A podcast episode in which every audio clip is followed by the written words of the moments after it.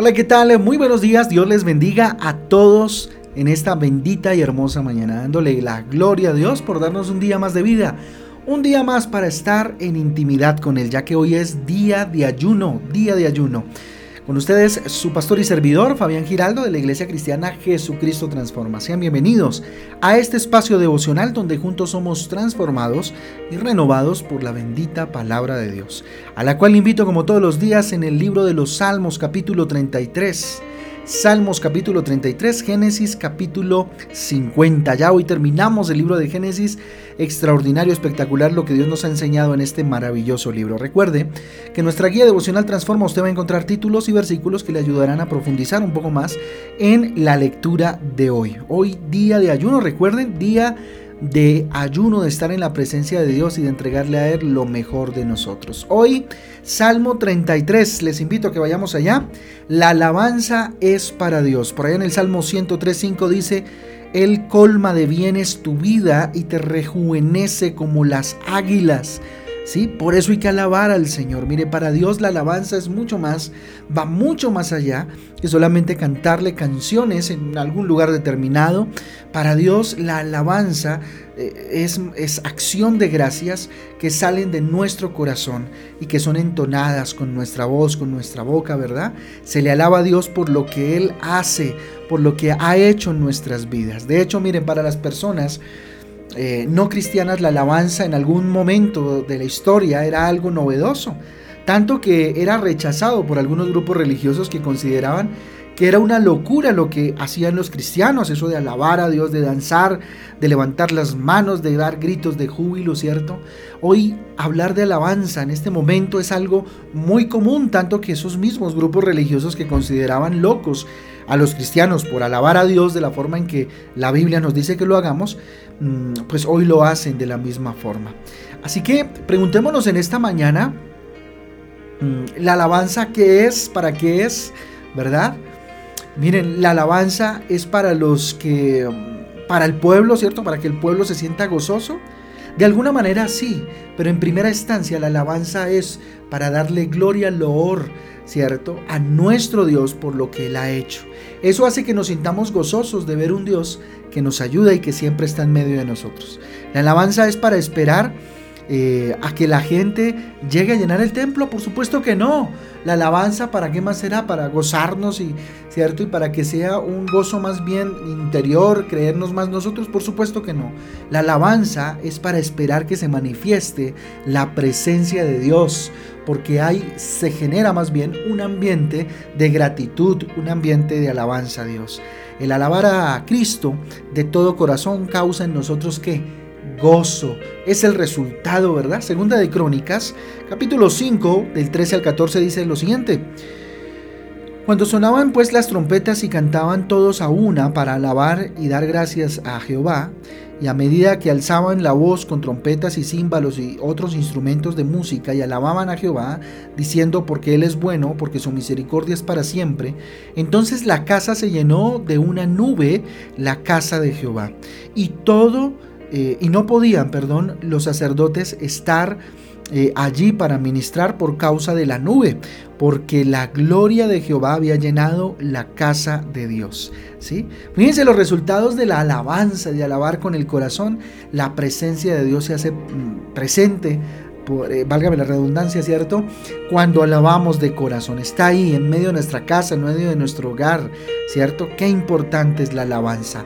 Genera gozo, genera paz, inclusive los no cristianos a veces, eh, los no creyentes, inclusive he visto muchos que escuchan música cristiana porque les genera paz, les genera sosiego. Ahora, ¿qué características nos entrega Dios a través de este capítulo maravilloso de los Salmos, en el capítulo 33? Eh, qué características nos muestra, ¿no? Cómo tiene que ser el que alaba a Dios, qué características debe desarrollar aquel que alaba al Señor. ¿Sí? En primera instancia debe ser justo, dice. Miren lo que dice en el versículo 1, alegraos, oh justos. ¿Sí?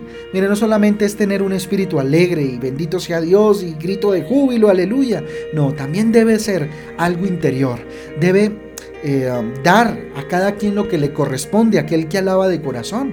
Nuestra santidad no solo debe manifestarse en la iglesia, en el lugar donde alabo a Dios delante de los demás, también debe ser notoria en cualquier parte donde nos encontremos y saberlo de corazón que somos justo, cierto, que Dios ha derramado su justicia sobre nosotros y así eh, nos manejamos y nos conductuamos, ¿verdad? ¿Cómo tiene que ser el que alaba a Dios? Íntegro. Mire lo que dice y continúa diciendo en el versículo 1 en la parte B. En los íntegros es hermosa la alabanza, ¿sí? ¿Qué debe hacer ese individuo? El que alaba a Dios, ¿qué debemos hacer? ¿Sí? Debemos actuar bien en todas las áreas de nuestra vida, ser íntegros, ¿sí? No solo, no sé, debe ser tal vez un buen líder en la iglesia, también debe ser un excelente esposo, un excelente padre, debe ser un eh, ejemplar varón, ¿cierto? Un ejemplo, ¿sí? Para los demás en todo lo que haga, ¿sí? No debe andar en, eh, tal vez con aureola, pues, en la, cabecita como un santo, pero sí, de alguna manera mostrar al Dios al cual sirve, al cual alaba con todo el corazón. ¿Sí? Versículo 2 dice, Aclamad a Jehová con arpa, cantable con salterio y decacordio, ¿cierto? ¿Qué característica encontramos aquí? Que debe exaltar y engrandecer el nombre de Dios con sus actos. Su vida debe ser un acto de alabanza constante.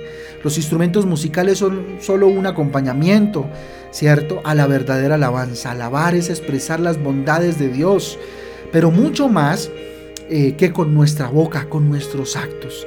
Nuestros hechos son los que en verdad deben alabar a Dios, agradar a Dios y que eh, los que están a nuestro alrededor eh, puedan observar en nuestra actitud de alabanza el poder del Señor. La preocupación inclusive de muchos es por, por alabarlo de la mejor manera, ¿no? Y así debe de ser, de hecho, porque una característica es hacerlo bien. Mire lo que dice el versículo 3, cantable cántico nuevo hacerlo bien, tañerlo con júbilo. ¿Y qué significa ese hacerlo bien? ¿no? Eh, preocuparnos de alabar a Dios con nuestro corazón no significa que no tenemos que entonar cánticos de cualquier manera, ¿cierto? Explotar en, no sé, en, cánticos nuevos con, con nuevas eh, lenguas, ¿cierto? Que salen a veces fruto de nuestra emoción. No, no, no debe ser con orden, guiados por el Espíritu Santo, alabar a Dios bien, hacerlo con cántico nuevo si es necesario, pero que salga de lo profundo de nuestro corazón y que vengan, por supuesto, de eh, la unción del Espíritu Santo. Versículo 12 dice, Bienaventurada la nación cuyo Dios es Jehová, el pueblo que él escogió como heredad para sí. Aceptar a Dios como nuestro Dios es una característica importante para alabar a Dios. Usted me dirá, pero pues por supuesto, yo creo en el mismo Dios. ¿sí? Pero mira, aceptar a Dios como nuestro Dios significa que nos sometemos a Él para cumplir con todos sus mandamientos, con sus demandas y obedecerle a Dios. ¿sí? Entonces, qué importante es tener a nuestro Dios como nuestro supremo eh, objeto de alabanza, ¿no? que no haya otro Dios, que no haya otra cosa a la cual estemos dándole alabanza. Hay muchos motivos por los cuales alabar a Dios y nos los expresa aquí en este capítulo maravilloso de Salmos. En el capítulo 33, por ejemplo, en el versículo 4 dice, porque recta es la palabra de Jehová y toda su obra es hecha con fidelidad. ¿Mm? Tremendo. ¿Hay motivos para alabar a Dios? Por supuesto, porque la palabra de Dios es perfecta. ¿Mm? Mire, a través de su palabra es como Dios nos instruye, nos entrena, nos capacita, nos habilita, ¿verdad? Entonces, motivos para alabar a Dios, porque su palabra es perfecta, ¿verdad? ¿Por qué más? Porque todo lo que tenemos le pertenece a Él. Importante entender eso. Versículo 9 dice, porque Él dijo y fue hecho, Él mandó y existió. Así de simple. El agradecimiento es una fuerza mucho más grande que cualquier otro sentimiento. Así que nos debe llevar a alabar a Dios, porque a Él todo le pertenece y nosotros lo único que debemos tener por, eh, por Dios es gratitud. Versículo 11 dice, el consejo de Jehová permanecerá para siempre, los pensamientos de su corazón en todas las generaciones. ¿Qué quiere decir esto? ¿Hay motivo para alabar a Dios? Claro, porque es Dios quien transforma nuestra vida, ¿verdad? El que ahora tengamos tal vez una mejor estilo de vida, conducta, debe ser un motivo para estar agradecidos. ¿sí? Si usted disfruta hoy del tener de alguna manera cosas que antes no había soñado, es gracias a Papito Dios. Versículo 16 y versículo 17 dice, el rey no se salva por la multitud del ejército, ni escapa el valiente por la, por la mucha fuerza. vano para salvarse es el caballo, eh, la grandeza de su fuerza a nadie podrá librar. Mire, Dios está por encima de toda la fuerza humana, por eso hay que alabarlo, porque Él está por encima de cualquier tipo de fuerza que quiera venir a, dañarnos. Cualquier persona puede ayudarnos de manera temporal, Jesucristo nos ayuda para siempre, hasta la eternidad. Versículo 20 para finalizar dice, nuestra alma espera a Jehová, eh, nuestra ayuda y nuestro escudo es Él. Mire, Dios siempre está listo para ayudarnos.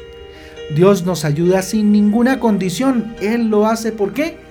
Por amor, por amor. ¿Y cómo no alabarlo si Él hace las cosas por amor y permanece y es nuestro escudo, es nuestra fortaleza, nuestra ayuda pronta? Las razones por las cuales entonces alabar a Dios son innumerables, habrán muchísimas más por supuesto. Cualquiera que sea el motivo de nuestra alabanza, lo tenemos que hacer de corazón, con mucho amor y sobre todo por gratitud, por gratitud, por gratitud. Vamos a orar.